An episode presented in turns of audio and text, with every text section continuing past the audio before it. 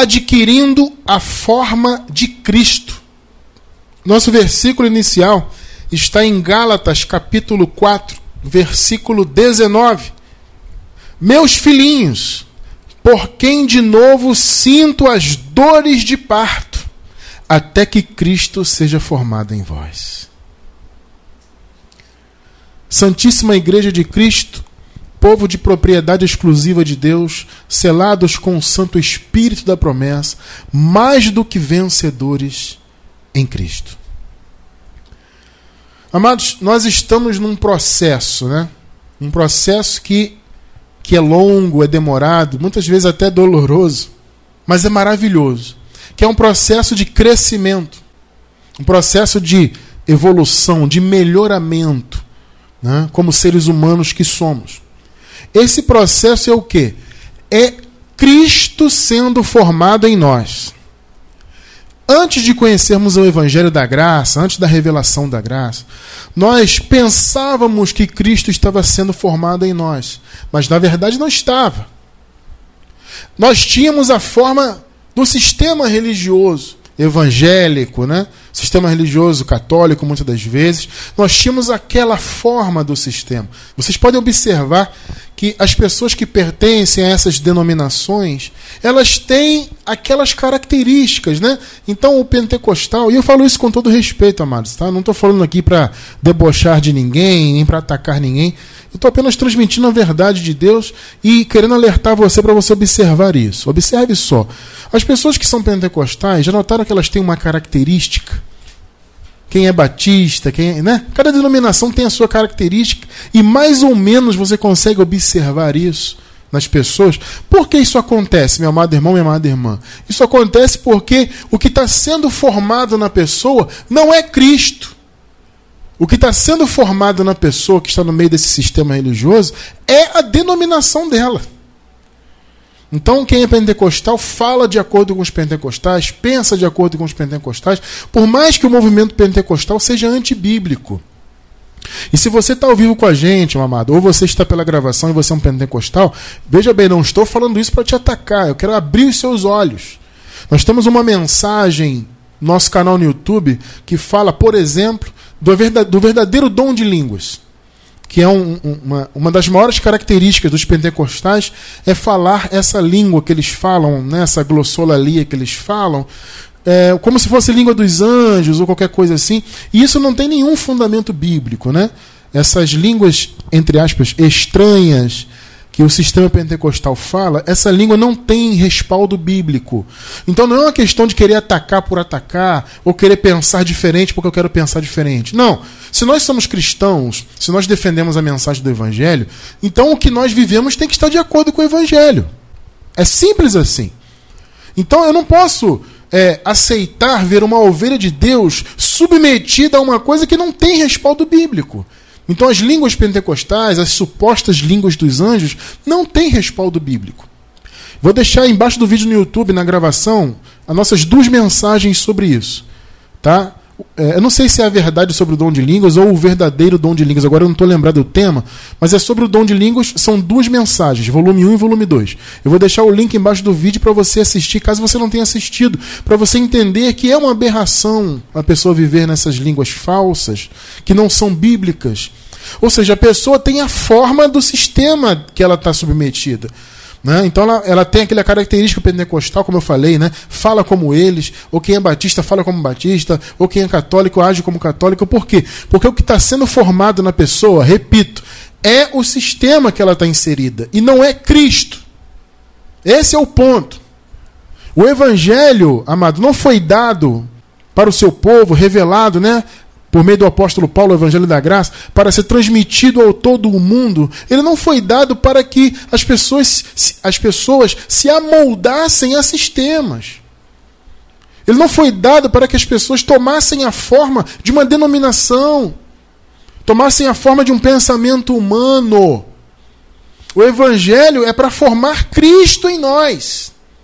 Não é para você ter característica da denominação A ou da denominação B, ou falar o que a denominação fala, mesmo que esteja contrário à palavra. Infelizmente, as pessoas defendem muitas coisas contrárias à palavra. e nem procuram questionar, nem procuram observar se aquilo que o pastor está falando é realidade. Olha que coisa interessante, você vê, né? Teve um abençoado que entrou em contato conosco essa semana. Ele falou assim: abençoado, eu estava numa certa igreja que o pastor falou assim: olha, quando eu pregar aqui, vocês pegam e estudem o que eu estou pregando para ver se é verdade. Ele foi obedecer o pastor. O que aconteceu? Ele viu que não era verdade. E ali, isso, esse é Deus, né? Deus que faz a obra, né? Então Deus certamente usou a boca daquele pastor para falar isso, para abrir o entendimento do irmão. Porque o irmão foi observar o que o pastor estava pregando e viu que não era a verdade. Então isso despertou o irmão para querer ouvir uma outra coisa.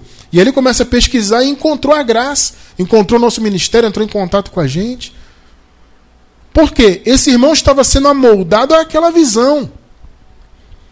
Então, amado, repito, Deus não nos chamou de maneira alguma para sermos moldados por um sistema religioso. Não foi esse, esse não é o chamado de Deus para o seu povo.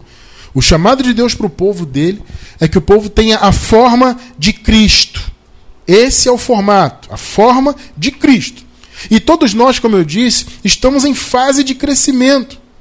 E esse crescimento, amado, como tudo na vida, tem um pontapé inicial. Então, Cristo não começou a ser formado em nós quando nós, entre aspas, aceitamos a manifestação de Jesus que é pregada no sistema.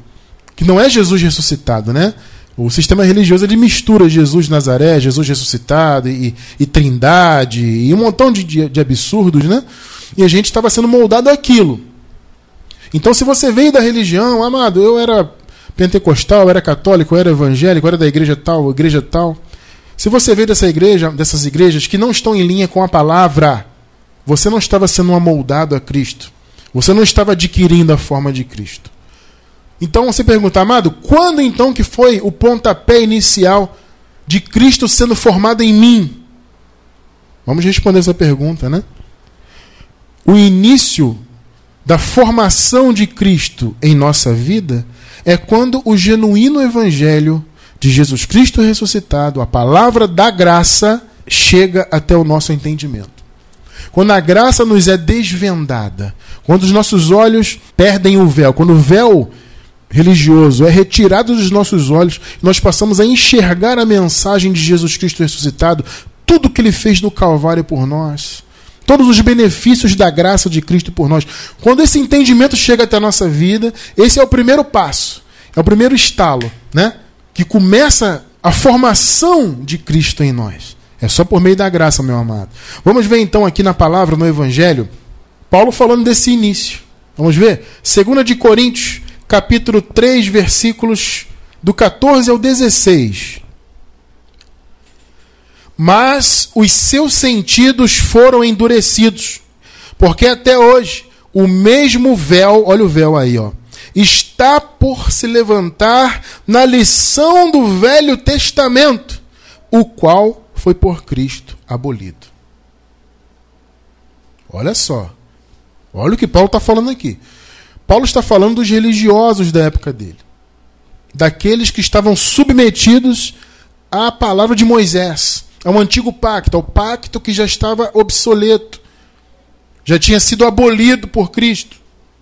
Vocês entendem isso? Paulo está falando deles. E Paulo fala: olha, os sentidos deles foram endurecidos. Amado, se o sentido está endurecido, essa cegueira espiritual, esse endurecimento do entendimento, ele não permite que Cristo seja formado na pessoa. Então Paulo está dizendo: os seus sentidos foram endurecidos, foram cegados, porque até hoje o mesmo véu, véu é o símbolo de quê? De algo que está tapando os olhos, né? A palavra véu aqui no grego significa uma, era uma túnica, né? Que ela cobria a cabeça inteira. Que coisa tremenda, né? Então Paulo fala: o mesmo véu está por se levantar na lição do Velho Testamento.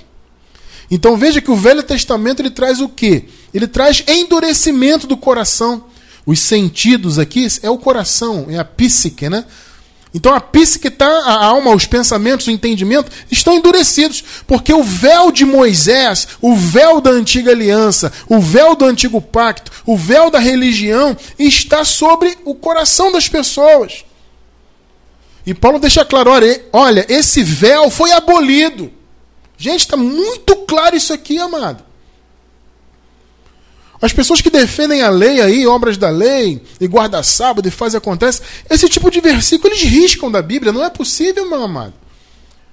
Ou eles mandam imprimir uma Bíblia sem esses versículos, porque como é que pode você ler algo assim e ainda estar submetido a um antigo pacto? Já obsoleto, ultrapassado, cumprido? Vamos ler o 14 de novo. Mas os seus sentidos foram endurecidos, porque até hoje, esse até hoje é até a época de Paulo, mas eu digo que até hoje, 2017, até hoje o mesmo véu está por se levantar na lição do Velho Testamento, o qual foi por Cristo abolido. Então está muito claro isso aí. Versículos 15 e 16. E até hoje, quando é lido Moisés, Moisés é, é uma representação do antigo pacto, né? é o ícone. Paulo fala Moisés, mas ele não está falando da, da pessoa, ele está falando do que Moisés representa. Né?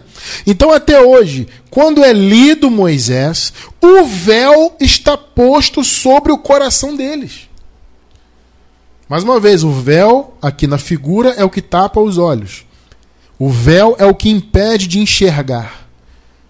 Amados, quantos estão aí hoje com o véu? Quantos estão hoje, e eu falo isso com pesar, com todo respeito, não para debochar, mas quantos estão aí para colocar, colocando a Bíblia embaixo do braço e saindo todo alegre com seu terninho, com a sua roupinha para sua congregação do sistema religioso e não enxergam nada, amado. E aí você que conhece a graça, chega e fala da graça, aqui, meu irmão, está escrito.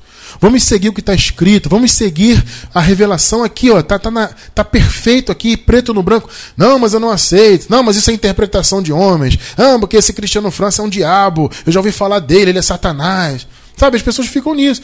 Por mais que você mostre na Bíblia, mas irmão, tá aqui, filho, vamos ver. E não é só o, o, o, o texto, né? Porque é muito fácil você pegar um versículo, isolar e criar uma interpretação em cima de um versículo isolado. Não é o nosso caso.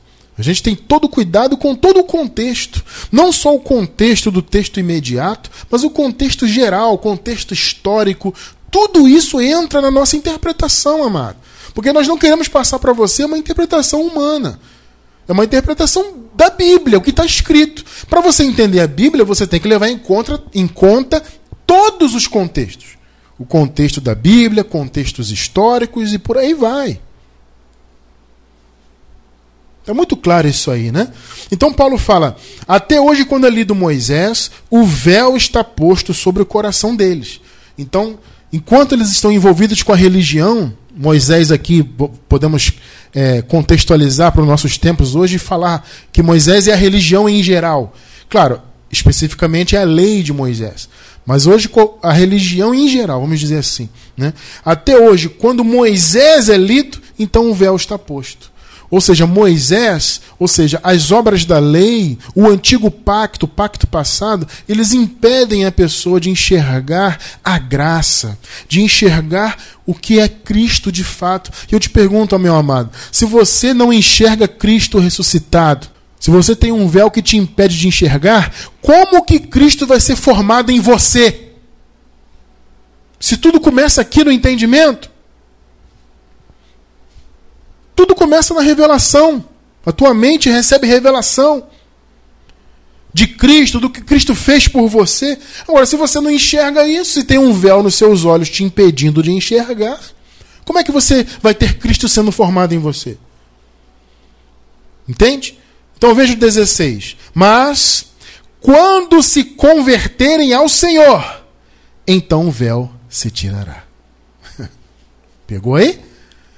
Quando o véu sai é porque a pessoa se converteu, ela se voltou para Jesus. Então eu, por exemplo, vocês sabem, eu já eu passei pouco mais de 20 anos no meio da religião e com, com a mistura, né? Eu fui um pouco pentecostal, um pouco batista tradicional, passei rapidamente, né, fui batizado católico, passei rapidamente, assim, andei visitando algumas visitas numa igreja sabatista, adventista. Eu passei, conheço bastante esse sistema religioso aí. Né?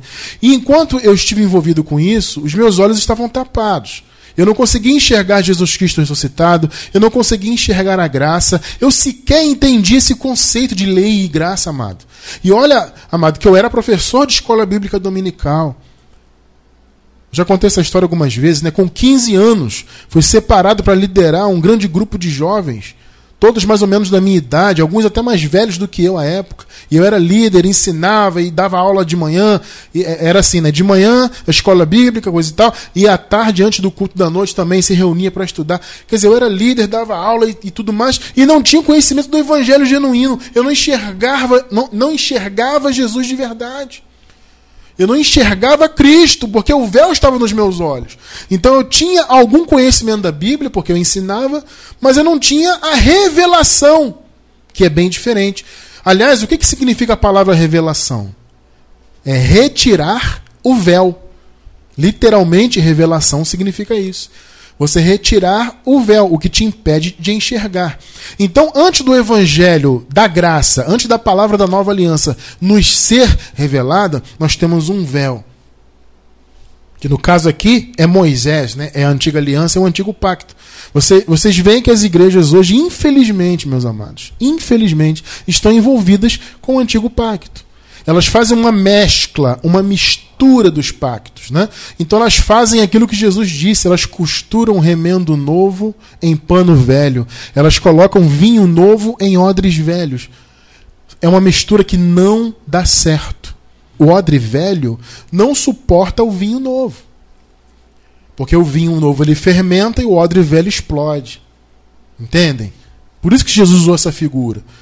O pano novo não pode ser remendado em pano velho usado, porque o pano novo ele ainda vai ceder, vai ser lavado, vai encolher, então vai ser rasgado do mesmo jeito. Ou seja, é incompatível. Então, amados, por que, que o sistema religioso não transforma as pessoas? Só mantém as pessoas aprisionadas com medo do diabo, e medo de Deus, e medo disso, e medo daquilo. Por quê? Ah, você não deu dízimo, acho que eu estou amaldiçoado porque não deu dízimo. Ah, porque, você, sabe, é, eu não fiz a campanha, então Deus está aborrecido comigo. Ou, então um pastor fala: olha, você tem que fazer sete sextas-feiras. Aí você perde uma, perde duas, acabou. Ô irmão, você não recebeu a benção porque você perdeu duas semanas da campanha. Só colocando peso no ombro do povo. Ah, você não deu o seu tudo. Nós fizemos aqui o desafio para você raspar sua conta bancária. E você não deu tudo. Por isso você não é abençoado. Você não tem fé. Você não isso, você não aquilo. Então as, as pessoas estão envolvidas com isso e elas não enxergam que isso é abominável. Por quê? Porque elas estão com véu nos olhos. Elas estão sem enxergar, meus amados. Porque até hoje, quando é lido Moisés, ou seja, quando a religião tapa os olhos, o véu está posto. Agora, quando a pessoa se converte ao Senhor, quando ela deixa esse sistema e fala assim: não, eu quero me voltar para Deus, isso é se converter. Se converter é se virar para, é se voltar para. Né? Então, quando a pessoa se volta para Deus, amado, e se você se volta para Deus, evidentemente você se volta para a palavra, porque Deus é a palavra. Então, quando você se volta para a palavra, se volta para Deus, então o véu é retirado dos seus olhos. Você acabou de ler isso aqui com a gente. Então, esse é o início do processo. É o início quando Jesus Cristo começa de fato a ser formado em nós. Mas note, amado, que é um processo. Não é do dia para o outro. Ah, Cristiano, quer dizer que se eu receber a revelação da graça, eu nunca mais vou ter minha carne ativada, nunca mais vou cometer nenhum erro. Ah, mas não é isso. A carne está aí, ela não se converte. A carne é a nossa natureza humana. A natureza humana ela não se converte. Ela quer sempre errar, quer sempre cometer o erro. Nós temos que estar sempre atentos a ela. Mas é um processo. Quanto mais você se envolve com a palavra, quanto mais você se envolve com o conhecimento, mais o Espírito Santo te ajuda. Quando você observa em Gálatas capítulo 5, versículo 17, o apóstolo Paulo fala que há uma guerra, uma batalha do espírito contra a carne. Então, quanto mais envolvidos com a palavra nós estamos, mais atentos à carne nós estaremos. Mas ela sempre vai querer errar. Não é, não é esse o ponto. Se, ter Jesus ser, sendo formado em você, não é que você vai ser 100% perfeito como ser humano. No espírito já somos perfeitos, hein? O Senhor nos aperfeiçoou como a única oferta, no homem interior. A carne não se converte, como eu disse. Mas nós estamos num processo. De transformação, de mudança, de melhoria, de evolução por meio da forma de Cristo que está tomando conta de nós. Cristo está sendo formado em nós a cada dia. Então, a importância de você estar envolvido na palavra, de você procurar crescer no conhecimento, estudar, ler, ouvir as mensagens, estar aí ao vivo com a gente, acompanhando aí pelo YouTube, etc. Por que, que isso é importante? Porque isso ajuda Cristo a ser formado em você. Isso ajuda com que as características de Jesus Cristo estejam ativadas na tua vida. Vamos ver então aqui, amados, mais uma vez o versículo inicial. Gálatas 4,19. Veja. Meus filhinhos, por quem de novo, tá vendo aí? De novo eu sinto as dores de parto, até que Cristo seja formado em vós. Por que o apóstolo Paulo falou de novo? Vamos entender o contexto. O apóstolo Paulo pregou o evangelho aos Gálatas. Os Gálatas foram, entre aspas, paridos. Eles nasceram, né? Por isso que Paulo fala de dores de parto. Né? Ou seja, eles nasceram por meio do Evangelho. Nasceram aqui ó, no conhecimento. O conhecimento foi revelado. Então, Paulo fala que pregou para eles a graça. O Evangelho da graça. Paulo fala: Gálatas, vocês foram criados em graça. Só que os Gálatas, queridos, estavam perdendo esta condição. Por quê? Porque eles estavam se voltando mais uma vez para Moisés. O apóstolo Paulo ensinou a graça, só que Paulo era apóstolo, né? vivia também trabalhando em outros, em outros locais, em viagens etc. Ele não cuidava da igreja local ali. Então, nesse meio tempo, alguns da religião que misturavam Cristo com a lei de Moisés invadiram a igreja, os judaizantes. Eles queriam que, que a igreja, inclusive os gentios, né, que são os não-judeus, eles queriam que esse povo cumprisse a lei de Moisés sendo que a lei já tinha sido abolida. Você acabou de ler comigo. Mas os judaizantes queriam que eles servissem a Cristo, mas também praticassem a circuncisão, também guardassem os sábados, e comendo Páscoa e daqui e dali. Ou, ou seja, eles queriam que a igreja praticasse a obra da lei. Então Paulo falou, gente, eu estou sentindo de novo as dores de parto. Ou seja, Gálatas, vocês vão ter que nascer de novo para que Cristo seja formado. Porque vocês já haviam nascido pelo Evangelho, mas vocês estão voltando para outro Evangelho. Então, por isso que Paulo fala: eu estou sentindo de novo, novamente. Porque Paulo havia sentido as dores de parto. Claro, gente, isso é uma figura, obviamente, né? Então ele havia sentido as dores de parto, ou seja, ele tinha pregado para os Gálatas e os Gálatas haviam nascido para o Evangelho. Então Paulo tinha feito o parto figurativamente falando, da igreja dos Gálatas, que nasceram por meio da graça. Só que eles estavam perdendo a forma de Cristo. Cristo começou a ser formado nos Gálatas, mas eles estavam perdendo a forma de Cristo. Por quê? Porque eles estavam se voltando para Moisés. Assim como a maioria das denominações hoje, infelizmente, repito, está voltada para Moisés. É uma lástima isso, mas é a realidade. Então Paulo falou: Meus filhinhos, por quem de novo sinto as dores de parto, até que Cristo seja formado em vocês. Ou seja, o processo Gálatas começou, mas vocês vão ter que nascer de novo, vocês vão ter que voltar para o ventre, figurativamente falando, né, para nascerem de novo. Vocês vão ter que se voltar para o Evangelho de novo, para que Cristo continue sendo formado em vocês. Então, amados, os Gálatas tinham sido né, despertados para o evangelho, os olhos estavam iluminados e estavam perdendo isso por causa dos religiosos. Gálatas 1, versículos 6 e 7. Veja só. O 6. Estou admirado de que tão depressa estejais desertando daquele que vos chamou na graça de Cristo para o outro evangelho. Os Gálatas foram chamados em que evangelho? Na graça de Cristo. Então Paulo falou, Gálatas, eu estou admirado. Eu estou boquiaberto. Eu não estou entendendo o que está acontecendo aí. Porque foi tão rápido, Gálatas. Eu acabei de ensinar a graça, vocês entenderam a graça, estavam vivendo na graça, agora tão depressa estão desertando da graça para outro evangelho? Que evangelho outro? A mistura, né? Que na verdade não é evangelho.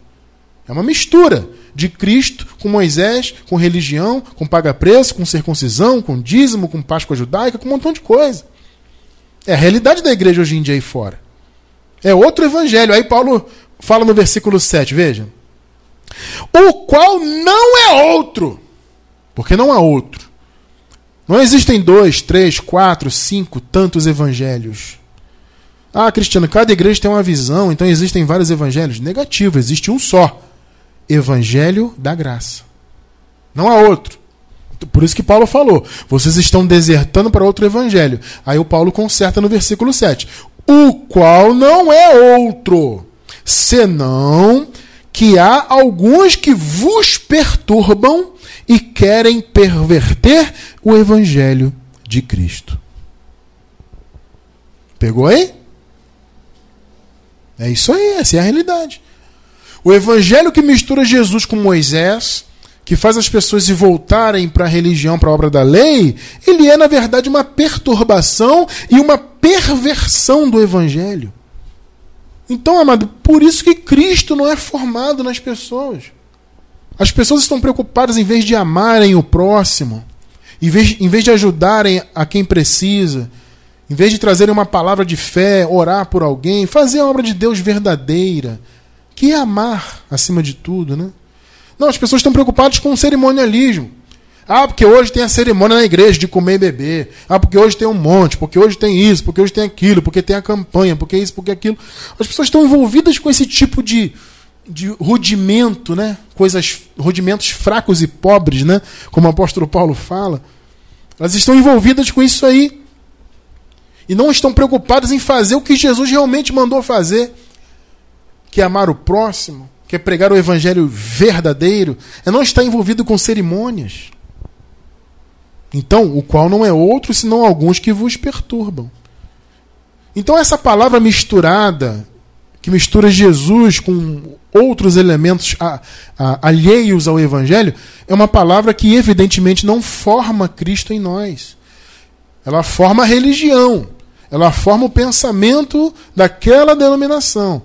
Então, se a pessoa pertence à denominação X, ela recebe, ela adquire a forma da denominação X. Se ela pertence à denominação Y, então ela adquire a forma da denominação Y. Então, muitas das vezes, a denominação Y fala um montão de bobagem que não está na Bíblia, mas a pessoa aceita aquilo tudo. Por quê? Porque ela está com aquela forma. Não é Jesus que está formado nela, é o que a religião XYZ formou nela. Você ter Jesus formado em você não é ser religioso. Não é cumprir mandamentos de homens. Entendem isso? Então, amados, por meio do apóstolo Paulo, Cristo começou a ser formado nos irmãos, nos Gálatas, né? Ou seja, por meio do trabalho de Paulo, né? Mas quando eles se voltaram para o legalismo, a imagem de Cristo estava se perdendo deles. O apóstolo Paulo chegou a, a dizer nessa carta, né?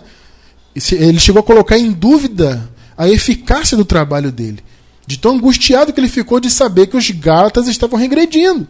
Veja, Gálatas 4, versículo 11. A nova versão internacional que eu vou ler aqui.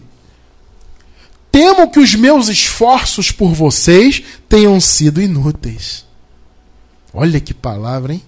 Imagina só você ler uma carta dessa. Chega na igreja lá, aqui, ó, chegou a carta do apóstolo Paulo, vamos ler. Então os irmãos se reúnem Vai lá, irmão, lê a carta aí. Imagina só. O Paulo puxando a orelha quase que do início ao fim da carta. Ele fala: Olha, Gálatas, eu temo. Eu estou eu, eu vendo aí que o meu esforço foi à toa. Que eu preguei, ensinei, viajei até vocês, falei da palavra. Foi tudo à toa, porque eu falei. Falei da graça, falei do que Jesus fez por vocês. E vocês estão no meio da religião. Vocês estão cumprindo a lei de Moisés. Então o que, que adiantou Jesus morrer e ressuscitar? O que, que adiantou eu pregar a graça para vocês? Eu acho que os meus esforços foram inúteis. Que palavra, meu irmão. Amados, para que Cristo seja formado em nós, é preciso que, primeiro, o evangelho da graça nos seja revelado. Você viu que esse é o ponto inicial. Ou seja, quando se converterem ao Senhor, então o véu se tirará. Então, quando o véu sai dos seus olhos, é o primeiro impacto. É quando Cristo está começando a ser formado em você. Só que isso é um processo, e é longo, né? E cada um tem a sua experiência, cada um tem o seu processo, etc. Esse processo começa então com a revelação da graça. É o primeiro passo. Mas não é só isso. A partir da revelação, nós precisamos seguir uma vida em linha com a palavra. Esse é o ponto. A revelação vem primeiro, o impacto. Puxa, conheci a graça, eu sou um abençoado, eu sou eleito de Deus, eu sou mais que vencedor, o Senhor me predestinou, eu tenho o Espírito Santo, né? eu estou livre de cerimonialismo, eu estou livre do império das trevas, eu não tenho mais medo do diabo, não tenho medo de nada disso. Isso é maravilhoso, né? esse impacto da graça. Eu não vou perder a minha salvação, eu sou salvo, sempre salvo. Isso é maravilhoso, né? Mas esse é o primeiro passo. É o primeiro impacto. Isso é só o início da forma de Cristo em nós. O principal ingrediente para que Cristo preencha completamente o nosso caráter é o conhecimento. Então você recebe, recebe aquele impacto né, da graça, a graça te é revelada, você entende sua posição em Cristo, e aí você tem que buscar o conhecimento, meu amado. Porque é por meio do. No, no, veja bem, não é campanha, não é cerimônia, não é óleo ungido, não é sacrifício, não é jejum, não é nada disso. O que forma Cristo em você é conhecimento. Efésios 4, versículos 12 e 13, veja. Tendo em vista o aperfeiçoamento dos santos. Aqui está falando dos ministérios, né? que o Senhor levantou os ministérios com o objetivo de aperfeiçoar os santos. Para a obra do ministério, para a edificação do corpo de Cristo. Edificação é o quê? Você construir. Nós estamos aqui, nesse momento, eu estou aqui, amado, ao vivo com vocês, construindo, edificando a vida de vocês. De vocês que estão ao vivo, de vocês que estão aí pela gravação no YouTube. Então, o nosso ministério existe para o aperfeiçoamento dos santos para a obra do ministério, para a edificação do corpo de Cristo. É o que nós estamos fazendo aqui agora. 13. Até que. Até que é o quê? É processo. Né? Quando se fala até que, significa que há um processo em andamento. Então, até que todos cheguemos à unidade da fé. Você veja que o chamado de Deus é esse, né? Não é ter várias denominações e cada denominação fala uma bobagem e outra fala outra coisa. Não, é um pensamento só, é graça. Repito, não há outro evangelho além da graça. Então, se não há outro evangelho, e isso biblicamente está mais do que comprovado, né? Nós já estudamos isso várias vezes, já vimos ipsis literis, né? Não há outro evangelho. Então, como pode haver várias palavras? Cada um fala uma coisa. Não. O evangelho é a graça. Então o chamado de Deus é que toda a igreja esteja em unidade da fé. Amado, isso parece uma utopia, mas nós temos que buscar, porque é o chamado de Deus. Até que todos cheguemos à unidade da fé, ao pleno conhecimento do Filho de Deus. Está vendo? Conhecimento? Isso é Cristo sendo formado em você. É você alcançar o pleno conhecimento do Senhor. Ao estado de homem feito, à medida da estatura da plenitude de Cristo. Então o ministério existe para isso para que a igreja seja fundamentada, edificada, até que todos cheguem à unidade da fé, até que todos cheguem ao pleno conhecimento de Cristo, do Filho de Deus. Eu quero que você chegue, amado, ao pleno conhecimento. Eu estou aqui lutando, nós estamos aqui há 12 anos, pouco mais de 12 anos, e antes desses 12 anos eu já pregava o que eu sabia da graça, nas denominações que eu pertenci. Então, há muito mais do que 12 anos eu estou lutando. Para quê? Para que as pessoas conheçam a sua posição, para que as pessoas alcancem um pleno conhecimento. Assim como eu estou buscando esse conhecimento para mim a cada dia, crescendo nele e transmitindo esse conhecimento. Para quê? Até que Cristo seja formado em nós, até que Cristo esteja manifestado em nosso caráter. Então, amados, o objetivo dessa formação de adquirir a forma de Cristo é termos uma identificação tão completa com Cristo que as características do Senhor estejam ativadas em nós. Esse é o objetivo. É termos Jesus Cristo sendo formado em nosso caráter, em nossa vida e nos conduzindo. Louvado seja Deus, né? Então, Vamos ver aqui três pontos. Três pontos sobre o caráter de Cristo em nós, sendo formado em nós. O que resulta isso? Vamos ver? Primeiro ponto.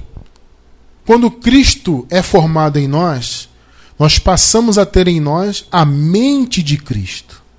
A mente de Cristo, que é a mente espiritual, ela é ativada em nossa mente. Antes de conhecer a graça, ninguém tem a mente de Cristo ativada. A mente está lá no espírito, mas ela não está ativada porque a pessoa tem um véu. Quando o véu é retirado, aí começa o processo. A mente de Cristo é formada na sua mente. Você passa a pensar coisas espirituais, você passa a pensar o que Cristo pensa. Isso é por meio de quê, Cristiano? Pela palavra. Os pensamentos de Cristo estão revelados aqui. Entendem? Você conhece a palavra e você tem a palavra trabalhando na sua mente, a mente de Cristo ativada, te conduzindo. 1 Coríntios 2,16. Porque quem conheceu a mente do Senhor para que possa instruí-lo?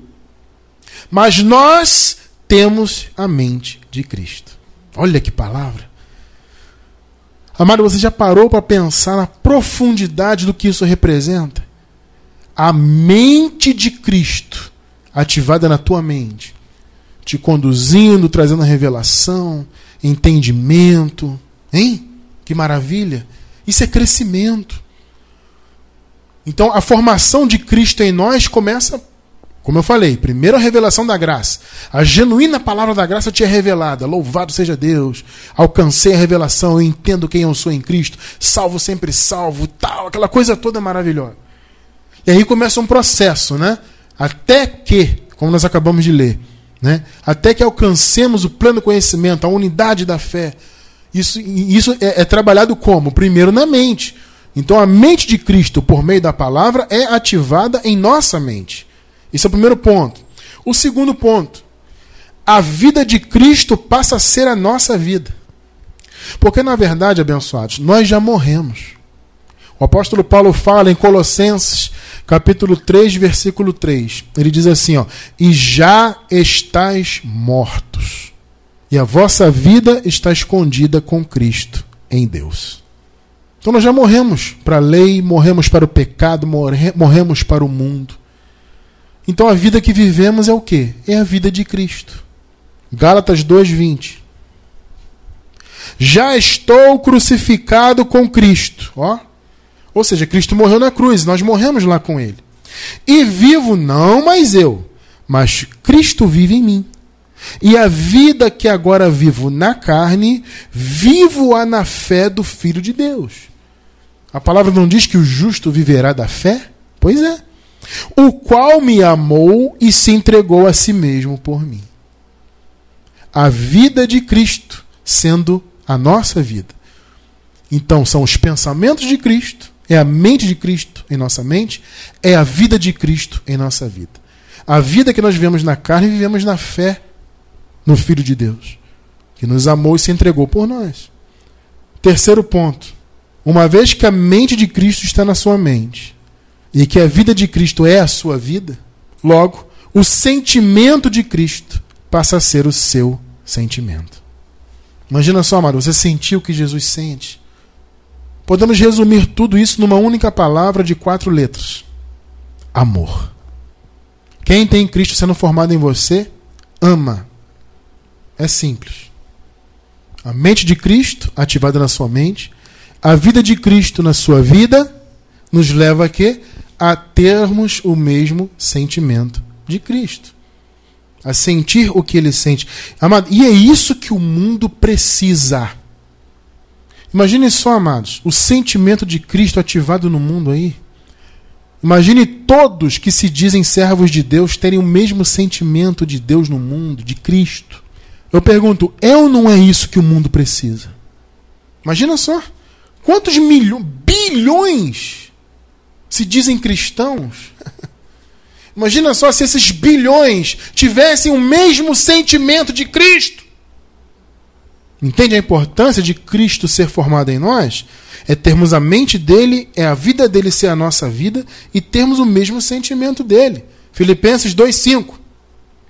De sorte que haja em vós o mesmo sentimento que houve também em Cristo Jesus. Amado, Você está num processo, eu, nós, estamos num processo de crescimento, de evolução. Por quê? Porque a graça nos foi revelada. Nós vivemos hoje o Evangelho da Graça. E agora estamos vivendo esse processo de melhoramento, de crescimento, de evolução, porque Cristo está sendo formado em nós. A mente de Cristo é a nossa mente, a vida de Cristo é a nossa vida, e o mesmo sentimento de Cristo é o nosso sentimento.